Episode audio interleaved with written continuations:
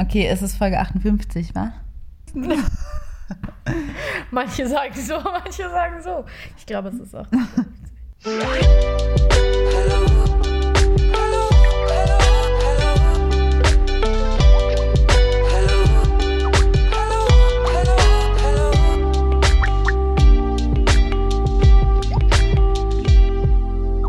Hallo, willkommen zu einer neuen Folge Feuer und Brot, der Podcast von Maxi und Alice, zwei besten Freundinnen zwischen Politik und Popkultur. Wir begrüßen euch zu, wir würden sagen, Folge 58. Vielleicht ist es auch Folge 59, wir sind uns nicht sicher.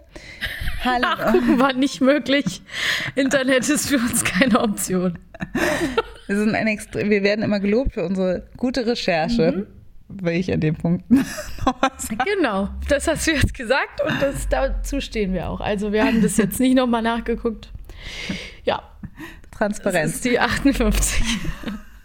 Hallo, äh, genau, ich grüße euch auch. Das hast du sehr schön in einem durch ja. eingeleitet, liebe langsam, Alice. Langsam hat man es raus. Mhm. Wie geht's dir so? Ganz gut. Ich freue mich, dass du hier bist. Ich freue mich, dass wir eine Folge aufnehmen. Aber ich bin auch ein bisschen aufgeregt wegen dem Thema, gebe ich zu. Ja, das Thema ist natürlich eins, was, wo du dich eigentlich jeden Tag mit beschäftigst. Vielleicht nicht ganz auf diese Art und Weise, aber es geht heute um deinen Beruf. Oh, genau. Wir wollen heute ja im Groben über Synchron sprechen und die Probleme, die gerade so ein bisschen aufkommen. Heute geht es um nicht nur Synchronsprechen, einfach behind the scenes. Maxi gibt zwar auch exklusive. Einblicke, aber es geht natürlich, äh, weil wir Feuer und Brot sind, auch um Synchronsprechen mit der Frage, ist es divers genug? Wie sieht ein rassismuskritischer Diskurs innerhalb der Synchrobranche aus?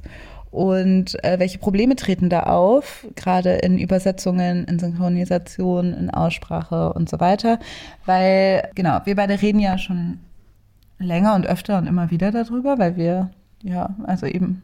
Wir sind ja befreundet und das sind zwei Themen, die einfach uns beide viel beschäftigen, genau. aus unterschiedlichen Gründen. Genau. Aber wir reden öfter über unsere Jobs und dann reden wir öfter natürlich, wie wir das auch im Podcast tun, politisch, rassismuskritisch, feministisch über unsere Jobs. Und deshalb haben wir aber heute mal gesagt, wir gehen, wir gehen an die wir Öffentlichkeit. das an, genau. Ja, also wir reden auch privat äh, miteinander, das stimmt. Das ist keine Fake News. Und genau, wir haben über dieses Thema schon öfter gesprochen und auch schon oft überlegt, ob wir mal in einer Folge darüber sprechen wollen. Warum ich da auch ein bisschen aufgeregt einfach bin, ist natürlich, weil mir klar ist, dass ich eigentlich auch richtig Bock habe, mit dir darüber hier zu sprechen, weil ich meine, es ist schon echt ein guter Matching Point, weil wir beide einfach echt ganz gut über diese Themen sprechen können und ich eben mit meiner Einsicht auch aus der Branche natürlich gut ein bisschen was erzählen kann. Äh, gleichzeitig habe ich bis jetzt hier ja nicht so viel über meinen Beruf geredet und immer so ein bisschen das so getrennt, weil ich immer dachte, ja, das ist doch cool, wenn man so diese zwei Bereiche hat mhm. und dann macht man so ein bisschen Sprechen hier. Also ich bin ja nicht nur Synchronsprecherin, ich arbeite generell als Sprecherin. Das heißt, ich lese auch Hörbücher, ich mache auch andere Jobs mit meiner Stimme, aber Synchron macht eben einen Großteil meines Alltags aus und wie gesagt, bis jetzt war das hier noch nicht so Thema und deswegen bin ich natürlich jetzt auch so ein bisschen generell aufgeregt, weil es einfach so eine Premiere Premiere ist, das beides so ineinander fließen zu lassen. Ja, ich kann das voll verstehen, ja. weil bei mir ist es ja schon irgendwie längst passiert und Klar. ich hatte aber am Anfang, also ich weiß ja, wir wissen noch vor vier oder fast ja mittlerweile fünf Jahren, hatte ich ja, dachte man so, ja, wie trennt man das voneinander und so weiter. Aber ich kann dir mal aus Erfahrung sagen, dass es gar nicht so schlimm ist. Nee, im Endeffekt, also jetzt bin ich so zuversichtlich. Ähm, please don't come after me later, aber ähm, man gewinnt ja auch immer was und es kann ja auch bereichernd sein und vielleicht kann man ja auch bestimmte Probleme ähm, überhaupt erst auf den Tisch holen oder man kann auch aufklären, man kann erklären. Das machen wir hier ja auch besonders gerne, äh, gerade mit dir zusammen mache ich das auch besonders gerne und vielleicht muss ich da auch einfach mal ein bisschen meine, meine Zweifel und Ängste auch so ein bisschen abschütteln. Also ich bin da einfach immer so ein bisschen, ja, ähm, keine Ahnung, private gewesen oder beziehungsweise so ein bisschen, habe so bestimmte Sachen irgendwie, ja, gerne äh, voneinander trennen wollen, aber ja. Respect your boundaries, aber don't keep them up where they don't need to be. Das nur so vorab, Disclaimer, ich arbeite tatsächlich seit meinem sechsten Lebensjahr vor Mikrofonen und habe so mit elf Jahren meine erste Synchronhauptrolle in einer Serie gesprochen und habe damit in Köln schon angefangen und habe mich dann immer weitergebildet im Bereich Schauspiel, Sprache, Stimmbildung, Gesang. Ja, und bin dann auch für im weitesten Sinne den Sprecherjob nach Berlin gezogen und ähm, deswegen habe ich jetzt echt schon eine Weile Berufserfahrung. Das stimmt.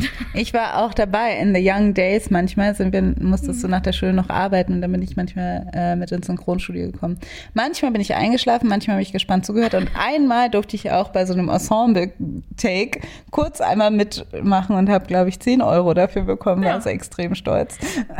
Also man darf nicht das jetzt auch, das passt schon ein bisschen, also du hättest auch wahrscheinlich auch öfter noch zum Kindercasting gedurft, aber irgendwie hat sich nicht so richtig. Ach so, nee, der Grund, ja. warum ich das nicht mache, ist, weil ich nicht gut war da drin. Ich weiß auch noch, wie ich einmal, glaube ich, so bei so einem Synchro-Ding war mit meiner Schwester. Mhm. Und ich war einfach nicht mhm. gut. Das ist halt, kann halt nicht, nicht jedes Kind. kind. Genau. Und Sophie hat ja auch, also die Schwester, Stimmt. die hier auch schon mal im Podcast war, hat, glaube ich, auch mal einmal irgendwas gesprochen und so. Eben, das hatte jetzt nicht in erster Linie was mit Diskriminierung zu tun, nee, nee, warum du, weil, weil so, warum ich durfte du einmal einen Satz sagen. Nein, ich war halt einfach nicht, I wasn't involved.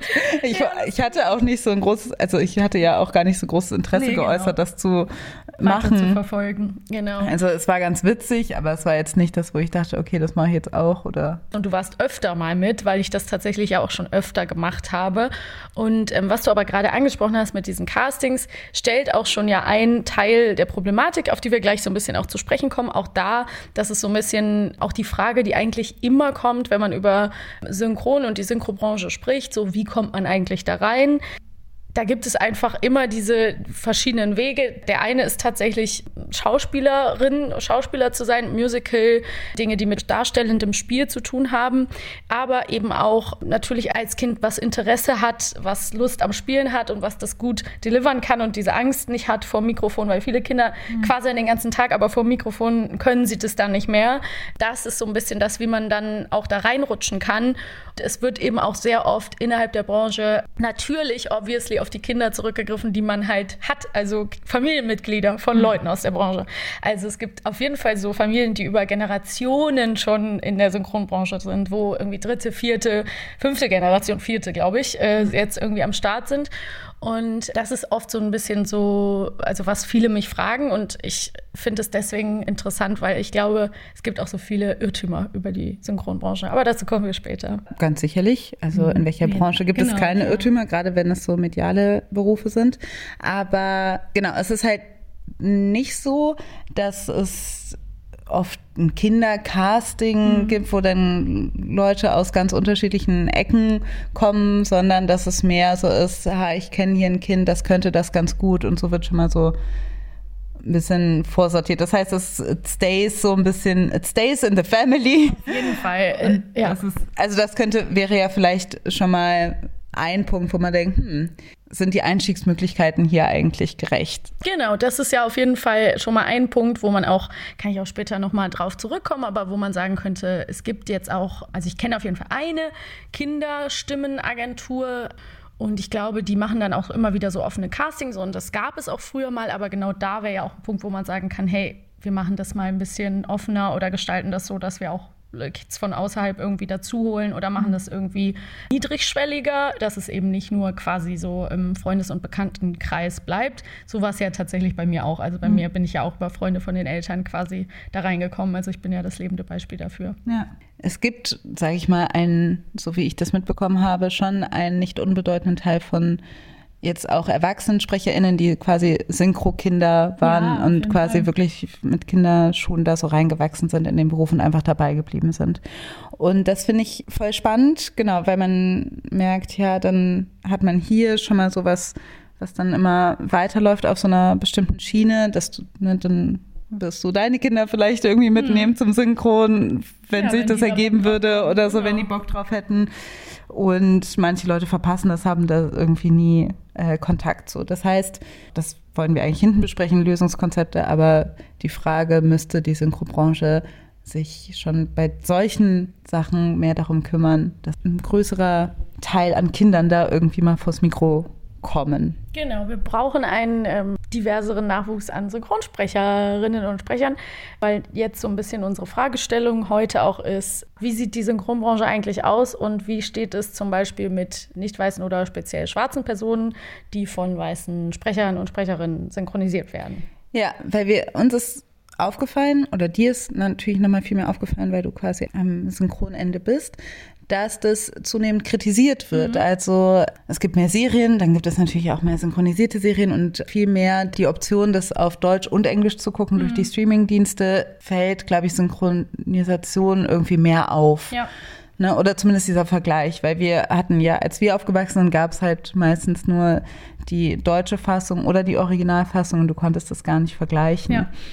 Und vielleicht dadurch gibt es dann erhöhtes Interesse an, wer spricht es überhaupt mhm. und wie wurde das ins Deutsche übersetzt und was geht da verloren oder wie wird das überhaupt gemacht? Solche Fragen kommen dann irgendwie, glaube ich, bei den Zuschauenden mehr auf. Mhm. Und jetzt würde, glaube ich, des Öfteren kritisiert oder ist den Leuten aufgefallen, hä, dieser schwarze Mensch, der wird ja von einer weißen Person mhm. synchronisiert. Es fällt dann besonders ins Gewicht, wenn es irgendwie Themen sind, die auch schwarz sein, besonders in einem politischen Kontext thematisieren oder besonders abfallen, wie bei Black Panther mhm. oder so, dass, das, dass Leute denken, aha, da sind dann doch irgendwie weiße Leute involviert Voll. und so weiter. Genau, weil ich habe ja zum Beispiel auch die kleine Schwester von Black Panther synchronisiert. Also der Schauspieler von Black Panther, Chadwick Boseman, wurde tatsächlich von einem schwarzen Synchronsprecher synchronisiert. Das mhm. war auch sehr wichtig im Zuge der Vorbereitung. Muss ich jetzt hier auch ganz klar sagen, ich kann begrenzt über bestimmte Projekte mit Namen sprechen. Ne? Bei mhm. manchen geht es eben, bei manchen muss ich auch so ein bisschen gucken, weil ich kann jetzt nicht hier die ganzen interne alle mhm. auspacken und so. Aber ich kann so viel schon mal sagen, dass diese Diskussion gerade in der äh, Synchronbranche Branche auf jeden Fall auch an vielen Orten auf dem Tisch liegt. Und dass das auch ein Grund ist, warum wir jetzt gesagt haben, hey, lass doch mal darüber sprechen, weil man manchmal auch das Gefühl hat, das kann auch in ganz komische Richtungen gehen. Aber genau, es gibt natürlich Beispiele wie Black Panther, wo man sagt, okay, da ist ähm, eine gewisse Repräsentation aus verschiedenen Gründen einfach wichtig und notwendig. Und das ist eben auch eine total komplexe Frage, weil man dann halt auch sagt, so, wo legt man das an? Also wo ist es besonders wichtig und wo ist es vielleicht weniger wichtig? Also das könnte ich jetzt super schwer beantworten. Ja, ja, weil die Frage ist ja auch, ist das wichtig, dass schwarze Menschen von Schwarzen synchronisiert werden und warum ist das wichtig? Und das Warum, da kommt man schnell nämlich in schwierige Gefilde. Ja. Und ich finde nämlich auch, deshalb ist es so eine spannende Frage, weil das, glaube ich, ganz oft, also ganz besonders oft diese Frage aufkommt, wenn es um schwarze Personen geht. Ja. Also in schwarz rassifizierte Menschen sollen irgendwie von anderen schwarzen Menschen gesprochen werden. Aus einem ökonomischen Grund finde ich das total verständlich, dass man sagt, okay, schwarze Menschen sollten auch von der Arbeit von schwarzen Menschen profitieren, weil du diese postkolonialen Dynamiken mhm. quasi eigentlich gar nicht rauskriegst. Mhm. Ne? Auf einer theoretischen Ebene zu sagen, weiße Menschen profitieren von etwas, was schwarze Menschen quasi gemacht haben. Schwarze Menschen haben geschauspielert in Hollywood mhm. und weiße Menschen profitieren hier in Deutschland davon, indem sie die synchronisieren. Ist das hier nicht irgendwie dann doch schon wieder Geld, was eigentlich wieder an schwarze Menschen fließen sollte, damit man quasi auch diese Emanzipation durch Jobs einfach mhm. aufrechterhält und weitererhält und dass man das wirklich rassismuskritisch alles so durchdenkt. Das kann ich irgendwo nachvollziehen und ist auch irgendwo sinnvoll. Das ist sozusagen ein Pro-Argument. Aber auf die anderen, oder wenn man es jetzt so stilisiert, aber es sind, wir werden jetzt verschiedene Sachen ja ansprechen und ich finde das sehr interessant, weil das ist jetzt, hast du schon super erklärt und einleuchtend erklärt und ich glaube, das haben viele Leute nicht auf dem Schirm. Ich glaube nämlich, warum das viele Leute fordern, ist nicht, weil sie das auf dem Schirm haben. Mhm. Ich glaube, dass es sehr weit verbreitet ist, zu sagen, dass es so in großen, großen Anführungsstrichen schwarze Stimmen gibt mhm. und weiße Stimmen und dass man vermeintlich glaubt, Unterschiede oder den Unterschied sofort zu hören und meint, das könnte man an der Stimme erkennen. Genau. Really, really schwieriger Hot Take, mhm. weil eine Frage, die sich mir sofort aufdrängt, ist so, warum soll das nur bei schwarzen Menschen funktionieren? Also mhm. niemand behauptet, dass man asiatische Menschen an der Stimme erkennen kann oder keine Ahnung, da, mhm. darum geht es nie oder also Latinx People oder was auch mhm. immer. Da gehen wir jetzt aber auf die verschiedenen Aspekte nacheinander noch mal ein bisschen ein, aber es ist halt sehr, sehr, sehr problematisch, glaube ich, ja, unvermittelt, ohne sich die Probleme klar zu machen, von der Stimme auf die Hautfarbe schließen zu wollen. Total. Das gibt es ja insbesondere, finde ich, eigentlich im US-amerikanischen Raum. Mhm. Dadurch, dass da oft die Sprache zwischen Schwarz und Weiß so unterschiedlich ist, durch geprägt durch Segregation, durch einfach ne, Versklavung, dass die einfach, also es ist eine jahrhundertelange Geschichte, wo Weiß und Schwarz quasi nicht in den gleichen kulturellen Kreisen waren und auch Englisch irgendwie aus unterschiedlichen Gründen gelernt haben und wie sie es gelernt haben und so weiter und sich andere Sachen angeeignet haben. Wenn ein schwarzer US-Amerikaner oder eine Amerikanerin spricht, dann kann man das erkennen. Denn jemand sounds black and somebody sounds white. Mhm. A lot of black Americans speak what's referred to as AAVE, or African American Vernacular English. AAV is non rhotic, meaning that, uh, like a British accent, there are no R sounds at the end of words or at the end of syllables. Generally speaking, there's uh, the TH sounds, the th, th, and the, the, get replaced with something, generally a T or a D. There's a few other vowels and things, but it kind of keeps going and going and it gets kind of into the weeds a bit. Es gibt aber auch den Vorwurf gegenüber vielen schwarzen Menschen im US-amerikanischen Raum, dass sie so klingen wie weiße Menschen, wenn sie eine bestimmte Art zu reden haben. Also da gibt es quasi, das hast du im Vorgespräch gesagt, ich fand den Begriff einfach nur so gut, zwei unterschiedliche Sprachkulturen. Also es, es mhm. geht um Sozialisierung, ähm, Kontext, wo wird man groß, wie und Total. was hat man für einen Zugang zu Sprache und das schon seit Generationen durch genau. eben Segregation und so weiter. Du kannst es ja eigentlich genauso wie Dialekte, kannst ja. du sagen, also wo kommen Dialekte her? Ja. Das kommt, weil du aus einer bestimmten Umgebung bestimmte Spracheinflüsse und bestimmte Sprachkulturen sich weiterentwickelt haben und die treffen dann irgendwann mal auf andere Sprachkulturen, da entwickelt sich das wieder anders und so weiter. Also du hast es hier in Deutschland, hast du das ja auch total stark ausgeprägt mit unterschiedlichen Dialekten. Ein Dialekt ist eine regional bzw. lokal begrenzte Sprachvarietät. Dialekte können sich von der Standardsprache auf allen sprachlichen Ebenen unterscheiden. Die Hauptfunktionen von Dialekten sind die Abgrenzung nach außen, die Stärkung des Zugehörigkeitsgefühls nach innen und der Ausdruck von Heimat und Traditionsverbundenheit. Es gibt keinen Zusammenhang zwischen Dialekt und Bildungsgrad.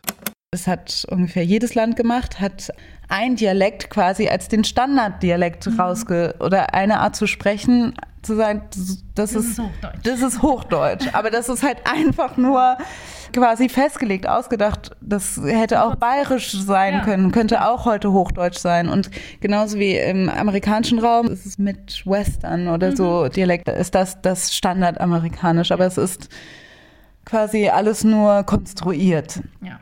Und deshalb ist so Arten zu reden und was quasi die richtige Art ist zu reden oder was so eine angemessene Art ist zu reden oder nicht, mhm. ist überall einfach menschlich festgelegt. Wir haben auch die Problematik, die du ja gerade dadurch, dass du Dialekte oder vielleicht verschiedene Slangs oder wie man es auch nennen soll, irgendwie ansprichst, die Problematik, dass das ja auch, wird es dann imitiert, schnell zu Stereotypisierung und klischeehafter Darstellung führen kann. Wir erinnern uns alle an so 80er Jahre Eddie Murphy Synchron, wo ich darauf wetten würde, dass der auch von den Weißen gesprochen wird. Definitiv. Also ja. es gab einfach auch keine schwarzen SynchronsprecherInnen in dieser Generation. Also verschwindend wenig. Das ja. ist einfach so. Dadurch, dass auch in dieser ganzen älteren Generation, nur jetzt nur mal so als Side Note, das ist eine komplette Theatergeneration. Das mhm. sind alles deutsche Film- und Theaterschauspieler von den Bühnen aus Deutschland. So, das sind, die sind, kommen daher und da gab es einfach sehr, sehr viel weniger noch. Gab sicherlich mhm. welche, die mit Sicherheit auch hätten arbeiten können. Das will ich überhaupt nicht bestreiten.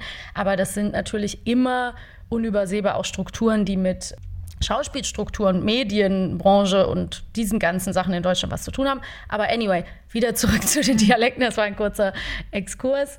Das ist das eine, aber ich finde das auch so interessant, dass ich glaube, dass sich Leute eben oft nicht klar machen, wie viel auch Sprachbildung und Lautebildung einfach wirklich mit unterschiedlichen ähm, Lauten innerhalb der Sprache zu tun haben und mit sowas wie Stimmsitz. Ich nehme jetzt nochmal dieses Beispiel Japan, eben weil ich auch viel Anime gesprochen habe mhm. in meinem Leben, kann ich sagen, dass es, da werden ganz bestimmte Arten von Lauten in der Sprache gebildet und du würdest vielleicht sogar sagen, ganz naiv, die Stimmen klingen anders. Mhm. Du würdest sagen, das ist die Stimme so, die von den Japanern klingen so und so, bla bla bla. Mhm. Problematisch. Und dann kann mir aber ja niemand erzählen, dass wenn jetzt eine weiße Person in Japan groß wird, genauso spricht, dass man dann das erkennen würde. Also mhm. diese Frage der, ich sag mal, das schlimme Wort, so dieser genetisch äh, begründeten Stimmunterschiede ist einfach super, super, super problematisch. Und ich glaube, das haben viele nicht auf dem Schirm, weil sie es ja auch oft positiv formulieren. Also weil sie sagen,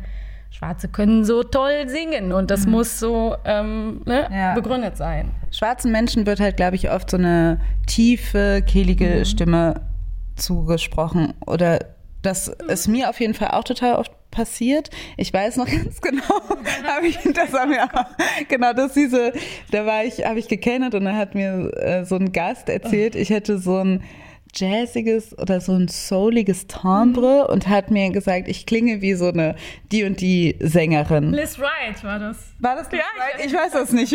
Gut, dass du es noch weißt. Und Liz Wright. Vor allem du so mit 18, 19, so wie genau. sollst du gesprochen haben? Also oh. die hat so richtig so, my heart. My heart, my head, my mind, my soul, my feelings over you. My tears, my touch, remember all that I am to you. Ich klinge einfach überhaupt nicht wie Liz Wright. Das ist einfach so absolut Projektion, mhm. wie meine Stimme klingt, weil ich auch schwarz bin. Ja, klar. Das, also, aber mir wird eben sowas, also gerne sowas äh, Souliges, Souliges unterstellt. Mhm. Oder allen Schwarzen wird gerne sowas Souliges ja. unterstellt, egal wie piepsig die Stimme ist. Und ja. ja, ist die Frau, die hier Down on my knees. Ayo. Ayo. Ayo. Mhm. Zum Beispiel ist ja hier eine ganz tolle Sängerin, mhm. aber deren Stimmfarbe ist ja nicht Soul oder ja, so. Nein, und dann wird es aber trotzdem immer ja. so beschrieben, dass ja. die halt aber die super soulige Stimme hat, hat sie aber definitiv nicht.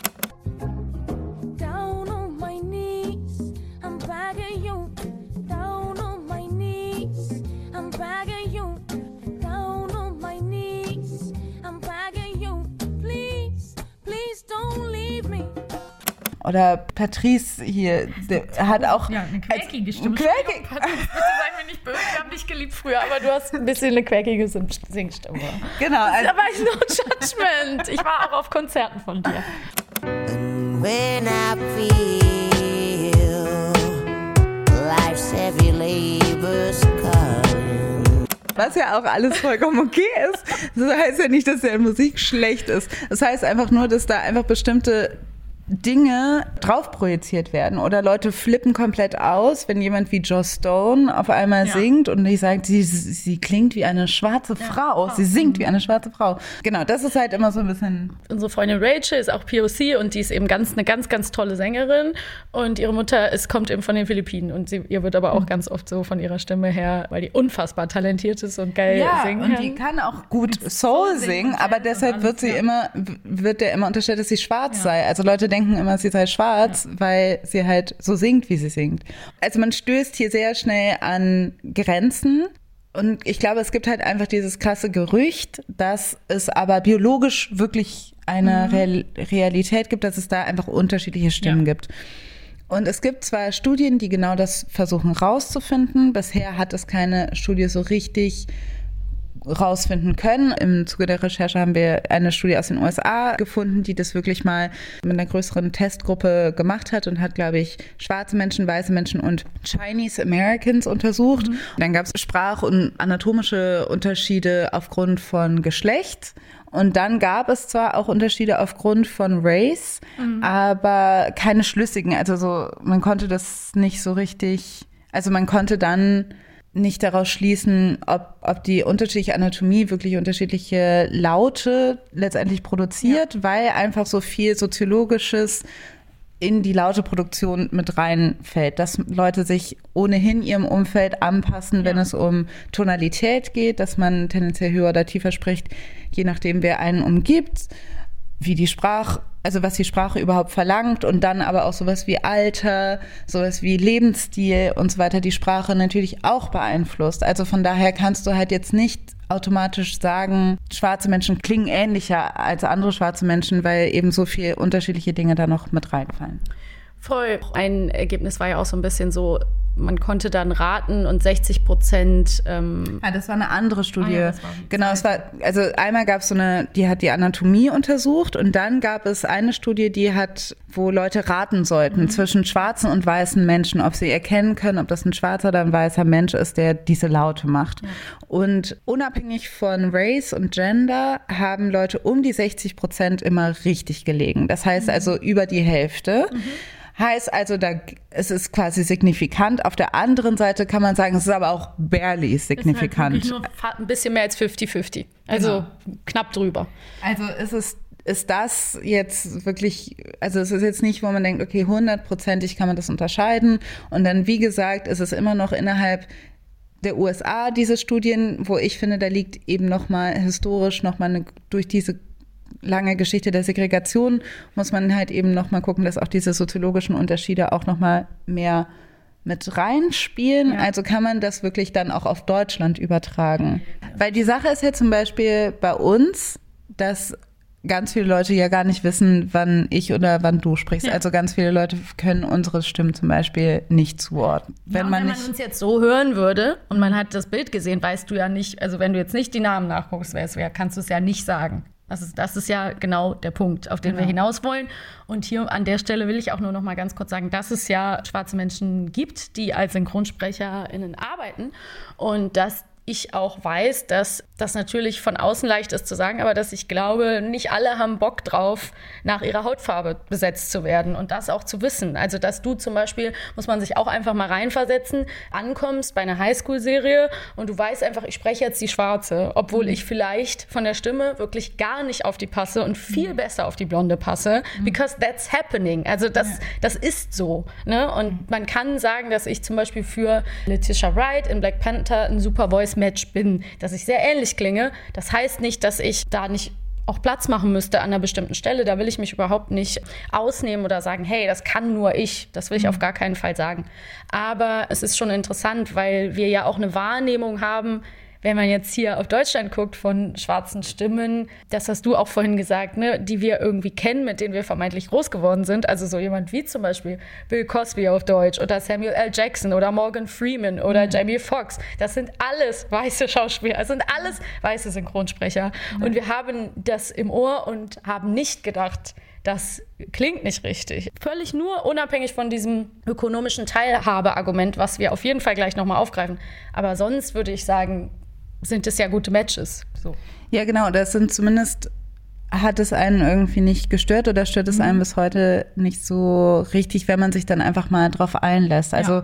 also ich finde es auch ein bisschen einen ziemlich hohen Druck und ziemlich hohe Bürde dann auch von schwarzen Menschen, die ja auch schwarze Menschen sind, eine sehr heterogene Gruppe. Und wir reden jetzt sehr viel von Filmen aus den USA, die dann synchronisiert werden hier in Deutschland von anderen schwarzen Menschen. Aber das heißt, würde ja auch voraussetzen, dass schwarze Menschen hier, die vielleicht gar keinen Zusammenhang mit den USA haben, aber eine bestimmte Kenntnis, kulturelle Kenntnis über afroamerikanische Kultur oder was weiß ich haben, dass sie das dann irgendwie besser machen könnten. Ne? die Experten auch gleich mitliefern. Genau, dass da eine gewisse Tonalität oder keine Ahnung was, dass sie das besser drauf haben als jetzt weiße Menschen. Weil das wäre ja auch ein Argument, es geht weg ein bisschen vom Biologistischen, dass du sagst, da da gibt es aber einfach kulturelle Codes, die man besser versteht.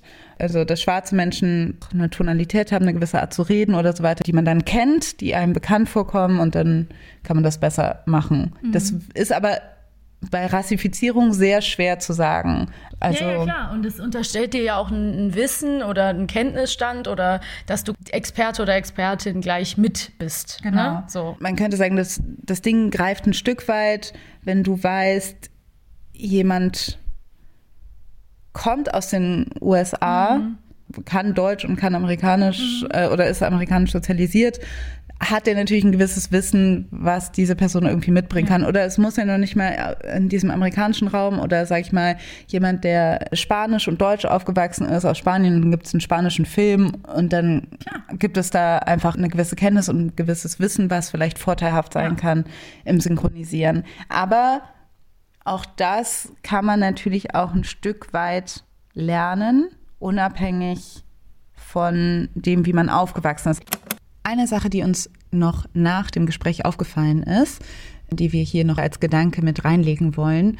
Man könnte natürlich auch als Argument dafür, dass schwarze Menschen zum Beispiel nur von Schwarzen synchronisiert werden sollen, nehmen, dass es ja manchmal Sprache gibt, die nur Schwarze untereinander verwenden können, wie zum Beispiel die Verwendung des N-Wortes. Wenn dann ein äh, weiße Synchronsprecherin oder ein weißer Synchronsprecher das N-Wort in der Synchronisation auch verwenden muss, ist das dann eine Reproduktion von Rassismus? Ist es dann gewaltvoll? Und die Frage gilt ja nicht nur bei schwarzen Menschen, sondern auch bei anderen Menschen, also bei queeren Menschen, bei behinderten Menschen, dass das einfach auch nicht so einfach ist, müsste man sich auf jeden Fall Gedanken drüber machen. Ähm, haben wir jetzt nicht ganz ausdiskutiert, aber nur noch mal so als Gedanke. Was mir im Nachhinein noch in einem Gespräch mit jemandem aus der Branche zugetragen wurde, was ich eigentlich einen spannenden Gedanken finde, den man nicht außer Acht lassen sollte, ist die Geschichte von Blackface. Also wenn man in diesen Vergleich geht, dann ist natürlich nicht außer Acht zu lassen, dass früher weiße Schauspieler schwarze Menschen in Blackface gespielt haben auf Bühnen. Also die Tradition, äh, Tradition der Minstrel-Shows, die haben wir hier ja auch schon mal besprochen in der Folge über kulturelle Aneignung. Ähm, das ist natürlich ein Argument, warum vielleicht schwarze Schauspieler es gar nicht so gerne möchten, dass sie von Weißen gesprochen oder sozusagen gespielt werden. Und das wollten wir an dieser Stelle dann nochmal ergänzen. Ich würde das aufgreifen, weil ich auch immer dafür plädiere und das sage ich auch immer wieder.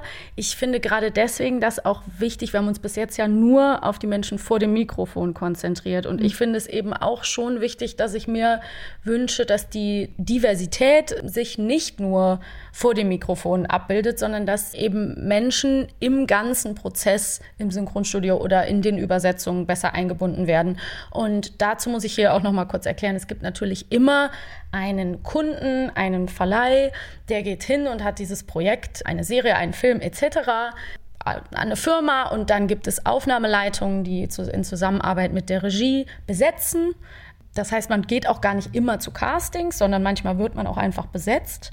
Und dann sind eben noch weitere Menschen im Prozess involviert, natürlich die Übersetzung und da arbeiten auch meistens mehrere Menschen dran, die das Buch übersetzen, das Skript und dann gibt es eben natürlich noch Ton und Cut. Also wir sind mehrere Leute im Prozess und ich denke, dass es der Sache gut tut, wenn sich insgesamt diese Teams auch schon divers besetzen. Und damit meine ich natürlich nicht nur auf die Hautfarbe bezogen, sondern generell natürlich auch queere Personen und so weiter. Also ein möglichst vielfältiges Abbild der Gesellschaft abbilden, weil natürlich auch weniger ähm, Diskriminierung reproduziert sind, je mehr Stimmen involviert sein können und auch auf Probleme hinweisen können. Mhm. Was ich an der Stelle nämlich auch mal so ein bisschen noch kurz aufklären kann, ist, dass man auch nicht den Einfluss von uns Sprecherinnen überschätzen darf. Mhm. Also weil wir halt wirklich, mein Arbeitsalltag sieht so aus, das wissen eigentlich die wenigsten, dass ich fast nie vorher das komplett sehen kann, das Projekt. Also es mhm. sei denn, ich habe einen großen Kinofilm, dann bekomme ich den oder manchmal kriege ich einen Link zu einem Film oder ich kann fragen. Aber normalerweise läuft es über deine Agentur oder du hast jemanden, der deine Termine für dich macht. Du kriegst ein Projekt und weißt vorher gar nicht, was kommt. dann bist du dort und dann bist du darauf angewiesen, dass die Person, die Regie führt, dich gut in das Thema und auf die Rolle vorbereitet und dir alles erklärt, was wichtig ist. Und das ist auch das Schwere an dem Job, dass du ad hoc reagieren musst und dass du dann auch entscheiden musst, wie lege ich diese Rolle an und musst eventuell oder solltest natürlich den Anweisungen folgen. Du kannst in netten Teams Anmerkungen machen und natürlich Vorschläge und Kritik äußern. Und das mache ich natürlich auch, aber es gibt natürlich auch unterschiedliche Atmosphären und es mhm. gibt natürlich auch Menschen, die sich vielleicht noch nicht so sicher fühlen, da auch an bestimmten Stellen irgendwie Kritik zu äußern. Das will ich nur auch nochmal ansprechen. Ne? Also, dass äh, ich mittlerweile denke, ich kann sagen, ich möchte den Begriff nicht sagen oder ähm, ich möchte das so und so nicht machen. Aber es gibt mit Sicherheit Leute, die sich das am Anfang nicht getraut haben oder nicht trauen. Und das ist auch nicht für alles natürlich immer die Entschuldigung. Aber ich wünsche mir eigentlich, dass zum Beispiel wirklich, bei, wie du bei einem Projekt dich reinarbeitest, dass das ernst genommen wird und dass da im Idealfall immer Leute um Rat gefragt werden, die sich mit der Materie auskennen. Also dass mhm. du einfach, wenn du jetzt einen Film über Jazz machst, dass du am besten mit Leuten sprichst, die sich sehr gut mit Jazz auskennen und ähm, ja. die richtigen Begriffe verwendest. Und genau so geht es natürlich auch darum, keine diskriminierenden Begriffe im Bestfall zu reproduzieren. Schon gar nicht, wenn sie im Original nicht da sind. Sprich Kevin alleine ja. in New York. Ich glaube, das ist super wichtig, das nochmal zu erklären, weil ich glaube, man muss ja auch sehen, dass sich Übersetzung und Synchronisation ansiedelt zwischen einem eigenständigen kreativen Prozess und ganz klarer, einfach so Dienst, Reproduktion, bisschen Dienstleistung. Ja. Und dann kommt es natürlich wahrscheinlich auch ein bisschen auf das Team an und auf den Kunden, auf die Kundin, die quasi ernst, die auch diese Übersetzungen nehmen oder wie viel Zeit da mit reingerechnet wird und so weiter, dass man wirklich sagt, okay, wie können wir das hier auf den deutschen Raum übertragen? Welche Sachen können wir einfach nicht übertragen, weil sie hier im Deutschen gar keinen Sinn ergeben? Und machen da unser eigenes kreatives Ding draus?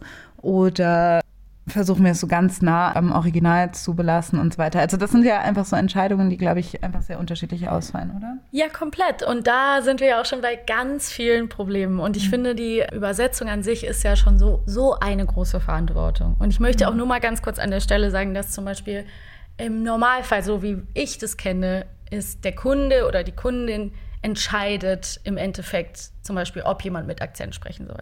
Mhm. Oder die entscheiden, wie Namen ausgesprochen werden sollen. Die mhm. entscheiden auch immer, wie sie die Begriffe im Endeffekt haben wollen. Es gibt natürlich Unterschiede. Manche mischen sich mehr ein, manche lassen komplett freie Hand. Mhm. Das, das, das kann man nicht festlegen. Aber ich habe zum Beispiel sehr oft gelesen, so Synchronsprecher geben sich keine Mühe, die Namen richtig auszusprechen. Mhm. Das würde ich so gar nicht sagen. Es gibt zum Beispiel auch oft den Fall, leider auch nicht immer, aber es gibt, es erlebe ich sehr, sehr oft, dass eine Sprachberatung da ist. Ich musste auch schon mal Hebräisch sprechen in der mhm. Rolle, weil das dann einfach neu aufgenommen werden muss, um in den Rest des Films reinzupassen. Und dann kam natürlich jemand, der Hebräisch spricht und mhm. arbeitet dann drei Stunden mit mir, bis ich das. Ich werde es nicht perfekt machen, natürlich mhm. nicht, aber das gibt es auch diese Fälle. Es wird sich ganz oft sehr, sehr viel Mühe gegeben, aber es passieren auch oft noch wirklich blöde Sachen und auch schlimme Sachen und zum Beispiel auch sowas wie rassistische Begriffe hinschreiben, wo sie nicht da sind, ist also sowieso ein komplettes einfach Horror, Unding. Das ist äh, dahingestellt. Aber zum Beispiel manchmal habe ich das Gefühl, du hast es ja gerade auch schon angesprochen mit den Begriffen, die so nicht übertragen werden.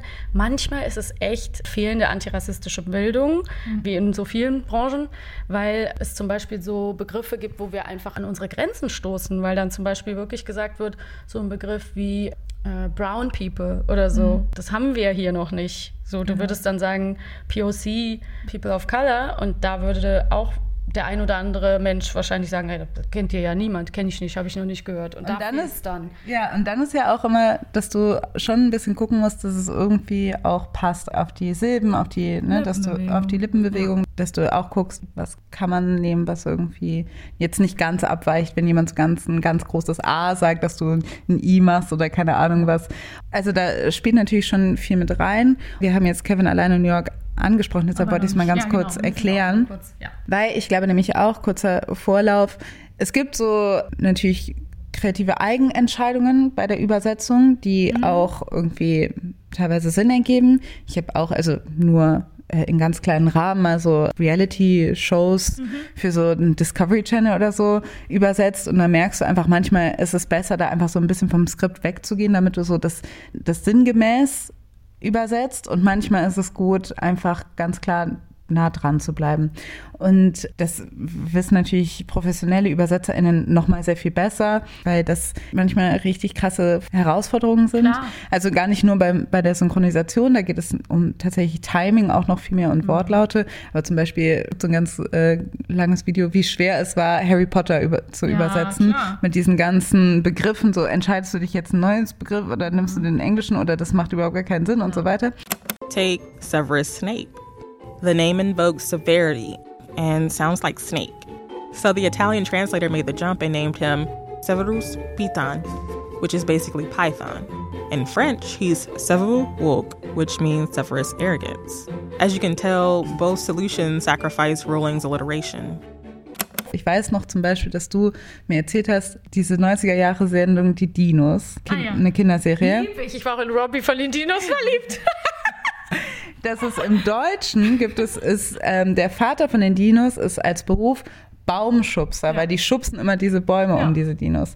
Aber auf im Englischen hi hießen die einfach Lumberjack. Lumberjack, genau. Die hießen jetzt nicht Tree Pusher oder so. Ich glaube, in, bei Alf oder so, bei so älteren Synchronfassungen hast du das, glaube ich, öfter, dass Leute einfach sagen, okay, wir nehmen jetzt das ganz anderes. Genau, oder dass wir deutsche Äquivalente nehmen, wenn es um bestimmte Stars geht oder bestimmte Musik oder bestimmte Sendungen, dass wir einfach irgendwie. Spencer, Terence Hill, das Genau. sind so ikonische Synchros, würde ich gar nicht jetzt mich für verbürgen, weil ich weiß nicht, was da alles drin verborgen steckt, aber die haben sich zumindest für eine ganz eigene Linie Entschieden, ähm, entschieden. genau, und zum Beispiel Alf würde dann irgendwie im Synchron, guckt er dann vielleicht, es ist ausgedacht, das weiß ich gar nicht, aber guckt dann Wetten das, keine Ahnung, das, das ist dann einfach, damit das irgendwie verstanden wurde.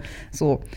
Okay, großer Vorlauf. Auf jeden Fall aus dieser Zeit der 90er Jahre Übersetzung fällt natürlich auch Kevin alleine in New York. Und da ist Thelma Buabeng, der äh, Schauspielerin, und Synchronsprecherin. und Synchronsprecherin und auch allgemein sehr groß im Einsatz für die schwarze Community hier in Deutschland, Gründerin von Black Women Matter, ist aufgefallen, dass in der Synchronisation von Kevin alleine in New York rassistische Sprache vorkommt. Das N-Wort kommt vor, das I-Wort kommt vor. Und dann hat sie geguckt, dass es im Original, da geht es um, genau, es ging darum, dass eine braucht Sunblocker und dann verwenden die das N-Wort und Im Original ist das äh, eine, eine Ledertasche, ey, ist irgendwie so, Genau, wird so Lederverweis gezogen. Also Genau. ganz anders, komplett anders. absolut anders. Und es gab überhaupt keinen Anlass to take this racist road. Das heißt, da fragt man sich halt, okay, dann werden Rassismen nicht nur reproduziert, sondern einfach dazu erfunden. Und das ist natürlich ein ziemlich schwerer Fall von Übersetzungs, ja noch nicht mal Fehler, sondern fataler Übersetzungsentscheidung. Ja.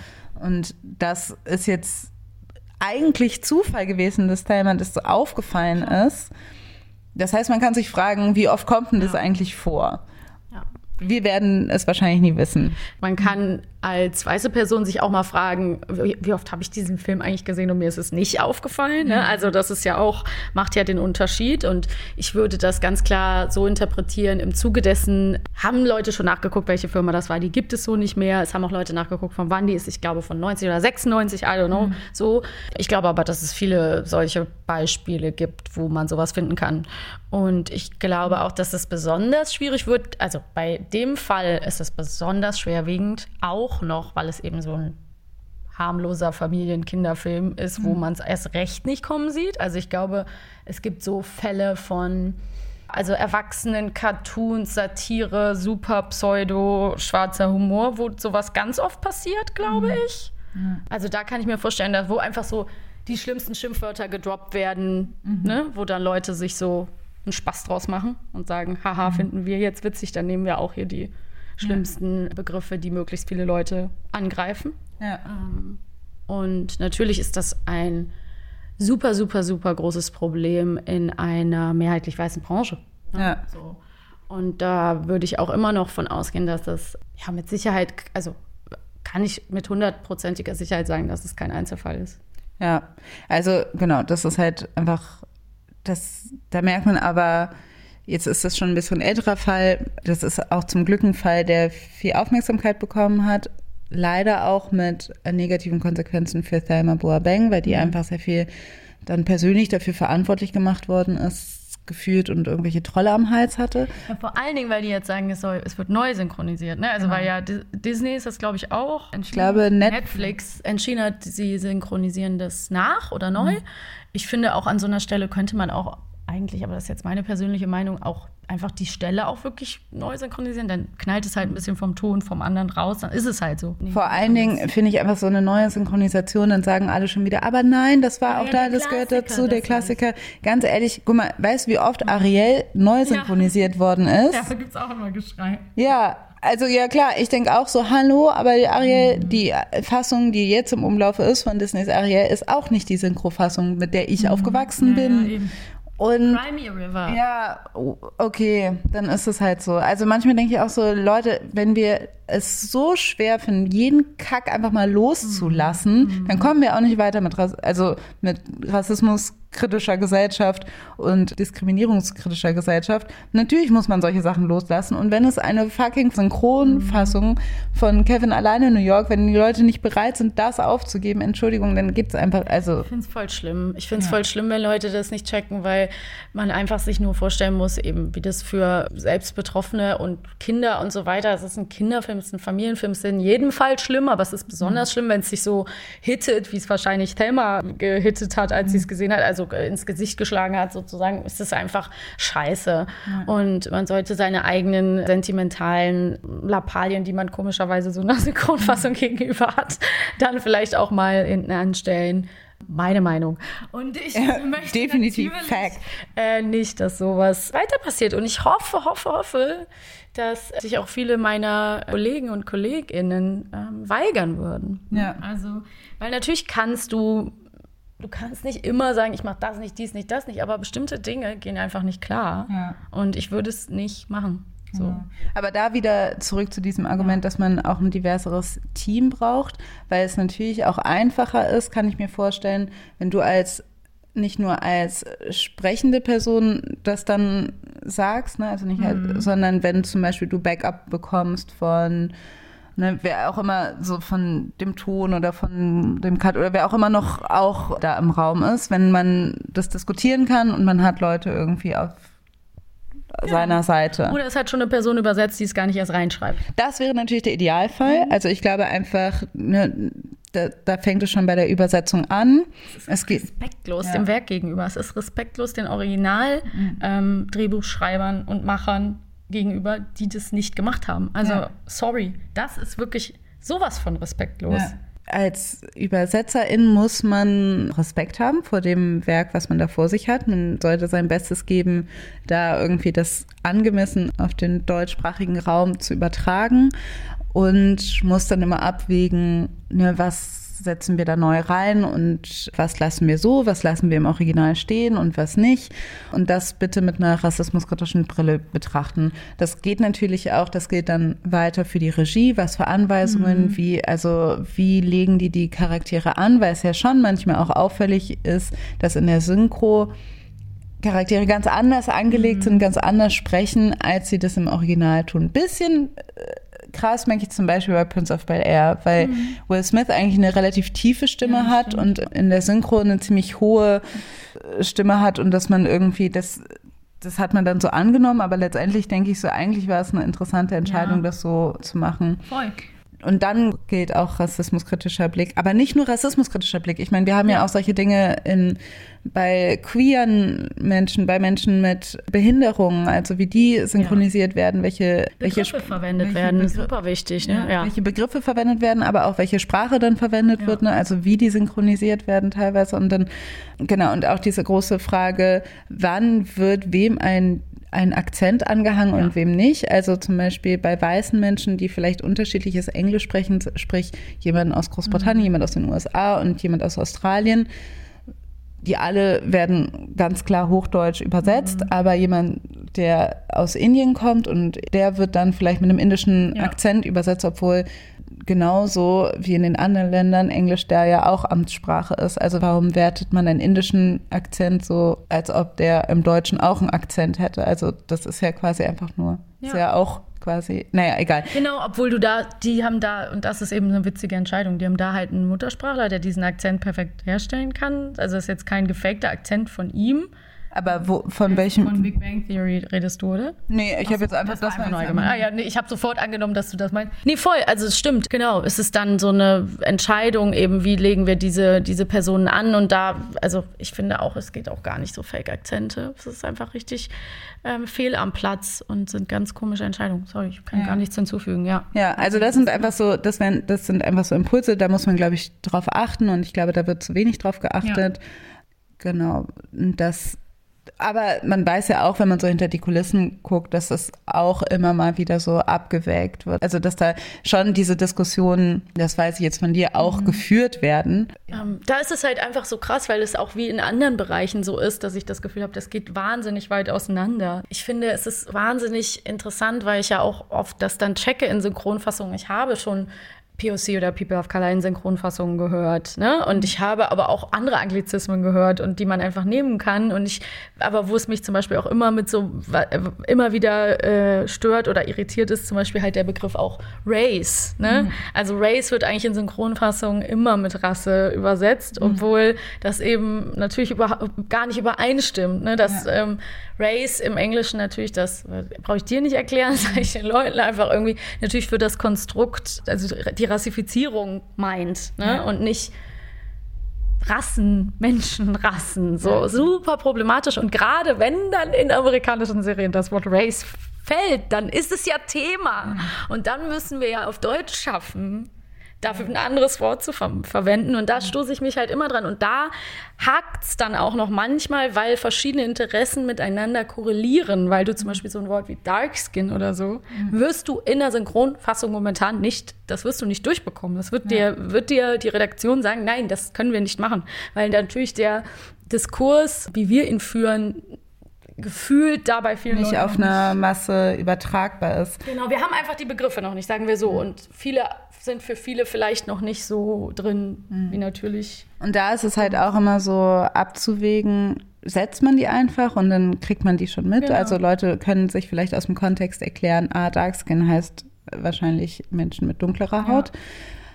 Dann ist aber auch, dann finde ich das aber auch eh spannend, weil ich glaube, wir sind bei diesem Thema, das ist ja nicht nur ein Problem der Synchrobranche, sondern ein Thema der deutschen Sprache und der, also der deutschen Sprachkultur, dass wir einfach da uns noch nicht einig sind. Ja. Wie viele Begriffe leihen wir uns aus dem Englischen und Deutschen wir ein und wie viele Begriffe müssen wir versuchen von einem biologistischen Denken zu lösen und müssen genauso wie im Englischen das auch schaffen, dass wir das einfach ins soziologische übertragen dann müsstest du halt spätestens als, als Übersetzer in, entweder selber Plan haben oder sofort jemanden anrufen und dich beraten lassen und vielleicht auch auf so Stellen zurückgreifen können, die das dann wissen, die natürlich dich bezahlt mhm. dafür, ne? nicht umsonst, aber mhm. beraten. Und ich kann auf jeden Fall sagen, dass diese Themen in der Synchrobranche gerade an vielen Orten auf dem Tisch liegen, aber dass es halt sehr weit auseinander geht, inwiefern Leute einem da entgegenkommen und auch vom Kunden irgendwie eine Offenheit da ist und mhm. Bock, das richtig zu machen. Kunde, das wollte ich nochmal sagen, das kommt jetzt sehr spät im Podcast, aber Kunde bedeutet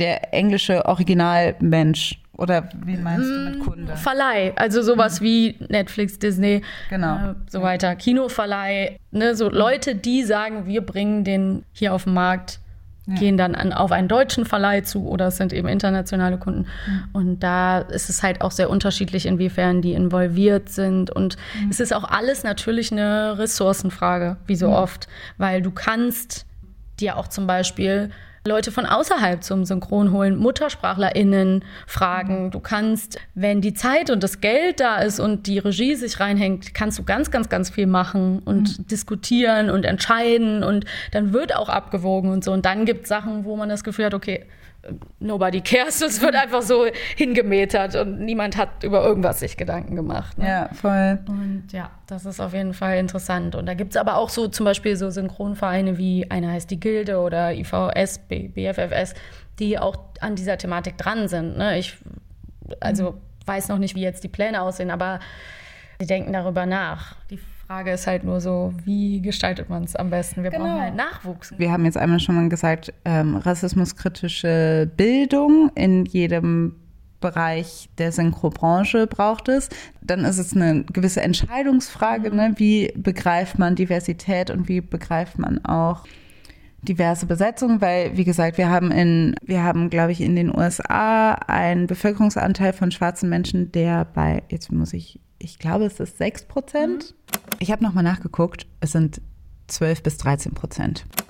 Und in Deutschland haben wir ungefähr 1 Prozent. Mhm. Das heißt, ne, wenn wir, das können wir irgendwie nicht schwierig abwägen. Es, es müssen genau. sehr viele schwarze Menschen auch. Genau, jetzt wollen nicht vielleicht alle schwarzen Menschen in die Synchro-Branche gehen. Das heißt, das ist vielleicht gar nicht zu bewerkstelligen. Und dann immer noch die Frage, und selbst wenn es bewerkstellig, zu bewerkstelligen wäre, ist es dann wirklich so von Interesse auch von den schwarzen SchauspielerInnen nur auf schwarze Rollen besetzt zu werden und da irgendwie, also ne, verschlimmbessert man da nicht. Es müsste ja auch umgekehrt sein. Es müssten ja auch wirklich äh, Schwarzmenschen auch Weiße sprechen, so damit ja. es irgendwie ausgeglichen ist. Und tatsächlich ist es gerade jetzt noch so, und das muss ich auch an dieser Stelle einfach nochmal sagen, dass wir, wir haben schon auch irgendwo eine, eine diverse Branche, aber halt nicht divers genug means auch, dass wir auch viele queere Personen haben in der mhm. Branche auf jeden Fall und viele Menschen, die vielleicht auch ähm, deren Eltern eine Migrationsgeschichte haben oder was auch immer. Aber wie gesagt, das ist trotzdem immer noch sehr mehrheitlich weiß.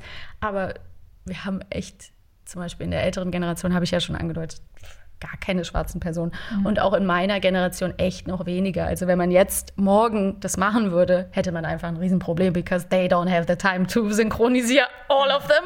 Und dann frage ich mich auch wieder, was machst du zum Beispiel mit Latinx people, people was machst mhm. du mit Asians und vor allen Dingen zum Beispiel sowas wie Bollywood oder so. Mhm. Also das sind ja unglaublich viele Probleme, die sich ja nicht einfach lösen lassen, indem ja. man morgen so eine Ad-Hoc-Entscheidung ähm, trifft. Und nur noch ein Aspekt, den wir vielleicht auch gleich nochmal näher aufgreifen, aber zum Beispiel was Queerness angeht, finde ich es halt auch nochmal einen sehr spannenden Aspekt, weil du ja auch Leuten damit ja, also Leute müssen dann ihre Sexualität offenlegen. Also ich fände es jetzt sehr problematisch, wenn man sagen würde, nur queere Menschen dürfen queere ja. sprechen. Ich, ich glaube, wenn, dann ist es ja. Aber, aber es ist wieder Repräsentation versus Teilhabe. Ja, ja, voll. Stimmt. Es ist voll. Das ist das. Ähm, das ist eigentlich die große Frage. Genau, weil ich habe gerade gedacht, bei queeren Menschen ist es ja super schwer, weil genau da müsstest du Sachen offenlegen und so weiter. Und wenn das dann die Voraussetzung würde, dann würdest du müsstest du das quasi immer mit wie schreiben. bisexuell bist du? Genau, also, so, das, mal bitte. Das wäre, das wäre voll das Problem. Aber ich dachte jetzt gerade bei Transpersonen finde ich das schon wichtig oder finde ich das schon irgendwo sehr vertretbar dass, oder richtig, dass man sagt, es wäre gut, wenn Transpersonen von Transmenschen gesprochen werden würden. Und das ist halt, siedelt sich halt voll krass an zwischen, weil es schon irgendwo, finde ich, ein bisschen die Frage, also sagen wir mal so, was, was finde ich, was gewaltvoll ist oder was nicht, mhm. was ich nicht gut finde, wäre, wenn eine Transperson von einem, von einem, von einer Cis-Person gesprochen, also sage ich mal, wenn eine Transfrau von einer Cis-Frau gesprochen wird, fände ich das nicht so schlimm, wie wenn eine Transfrau von einem Cis-Mann gesprochen Absolut. würde. Absolut. Und das ist auch das, ähm, das ist einfach so, so, so komplex und das mhm. wird uns auch in der Branche in den nächsten Jahren vermehrt beschäftigen, weil immer mehr Trans-SchauspielerInnen vorkommen und mhm. besetzt werden, was wundervoll ist. Und genau wie du gesagt hast, ich sehe das ähnlich. Ich finde, wenn man keine passende Stimme einer Transperson hat, sollte man entweder natürlich auch immer die Möglichkeit in Betracht ziehen, jemand Neues zu suchen, mhm. zu casten. Die Möglichkeit ist da. Wenn jemand sagt, das geht nicht, aus sonst welchen Gründen auf jeden Fall natürlich eine Transfrau mit einer Frau besetzen, einer Cis-Frau besetzen. Mhm. Und da haben wir natürlich auch einfach noch einen Riesenmangel in der Branche an Transpersonen. Also es sind einfach nicht viele. Ja. Und natürlich muss man dann auch jemanden finden, der, das Problem haben wir bei schwarzen Menschen auch, vom Alter passt und everything. Also dann ja. haben wir Kinder, dann haben wir ganz alte Menschen. Also ich will gar nicht sagen, dass das eine super Erklärung für alles ist, sagen, wir haben keine, das ist ja immer so. Aber nee, aber es ist ja einfach einfach ein strukturelles Ding, was genau. sich ändern muss. Also du musst ja, das Problem ist, ne, du müsstest ja genauso, also wie castest du dann? Das mhm. ist dann und castest du dann, dass du ein Abbild hast von Hollywood oder von, von, von den bestimmten Filmbranchen oder castest du so, dass du hier in Deutschland die angemessene Diversität hast? Weil sagen wir mal so, dass wenn, wenn wir sagen würden, hier, wir möchten hier einfach eine gleichberechtigte mhm. Teilhabe haben, dann ist hier die größte Gruppe an People of Color, das sind ja immer noch türkeistämmige Menschen. Ja. Das heißt, die sind unterrepräsentiert in der deutschen Synchrobranche, würde ich jetzt mal davon ja, ausgehen. Komplett, ja, natürlich. Sind überall äh, unterrepräsentiert, also in medialen Berufen. Das heißt, die müssten ja eigentlich mehr vertreten sein als schwarze Personen, aber es gibt, es handelt sich in Hollywood-Filmen, geht es sehr selten um sehr, Menschen. Ja, genau, um türkeistämmige Menschen. Es geht sehr viel öfter um schwarze Menschen. Also von daher ist es halt auch so, dass ne, wie how do you do it? Genau, weil das meinte ich auch mit dem Bollywood-Einwand, dass du einfach sagst, so, ähm, ja, welche Filmlandschaft für, kann, willst du matchen und wie machst du es am besten? Und wo ist, was machen wir mit einer, keine Ahnung, einer Serie, wo mehrere Transpersonen auftreten und so? Und wann, wo machst du dann die Linie und sagst, ja, die drei, da haben wir jemanden gefunden, das passt. Auch stimmlich, aber die zwei nicht. Und dann müssen wir es so machen, weil das wird wieder passieren und das passiert auch jetzt und so. Und es ist eben einfach super komplex und ich wünsche mir äh, Sensibilität und von allen Leuten, die diese Sachen bearbeiten, mega, mega bitte. So seid einfach äh, respektvoll und cool und versucht es irgendwie gut zu machen und nichts, nichts Diskriminierendes zu reproduzieren. Aber natürlich auch einfach irgendwie niedrigere Barriere bei der Nachwuchsförderung und vor allen Dingen auch, sorry, wir alle kennen hier Timon Ricketts mit seiner Initiative mit Pentertainment und so weiter, also wie es noch steht um deutsche, Sch- äh, schwarze, afrodeutsche SchauspielerInnen. Das ist ja auch einfach so, dann, die sagen ja immer noch, ja, die Rollen sind Stereotyp und wir haben ja so und so viel Anteil nur Screentime, bla bla bla. Gibt es ja auch super viele Untersuchungen, wo man einfach sagen muss, so auf den Schauspielschulen und so weiter ist ja auch einfach noch richtig viel zu tun. Das schlägt dann immer größere Kreise. Diese Prozesse brauchen Zeit, aber man kann natürlich auch ein bisschen sich zurücklehnen und sagen, ah, ist so schwer, man findet niemanden. Oder man kann sich ein bisschen ins Zeug legen, dass es diese Menschen dann, also dass es dann auch diverser wird.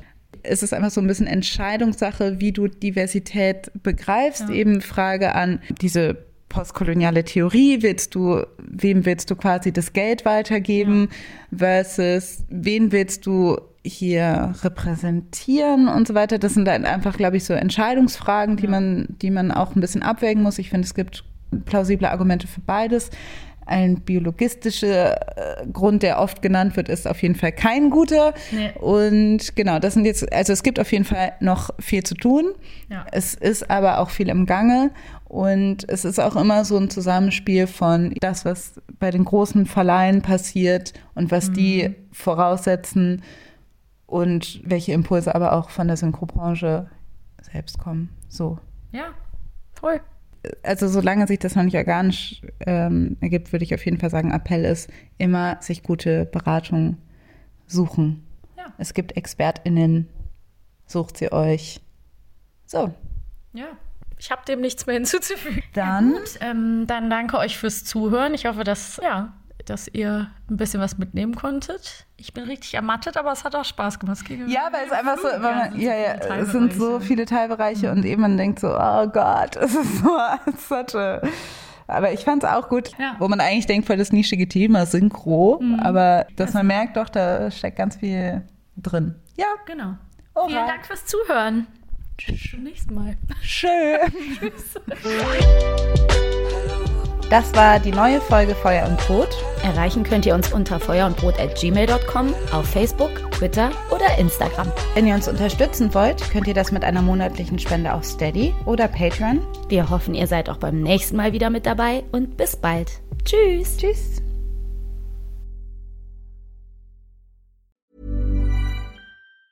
Hey, it's Danny Pellegrino from Everything Iconic. Ready to upgrade your style game without blowing your budget? Check out Quince. They've got all the good stuff shirts and polos, activewear, and fine leather goods, all at 50 to 80% less than other high end brands. And the best part? They're all about safe, ethical, and responsible manufacturing. Get that luxury vibe without the luxury price tag. Hit up quince.com slash upgrade for free shipping and 365 day returns on your next order. That's quince.com slash upgrade.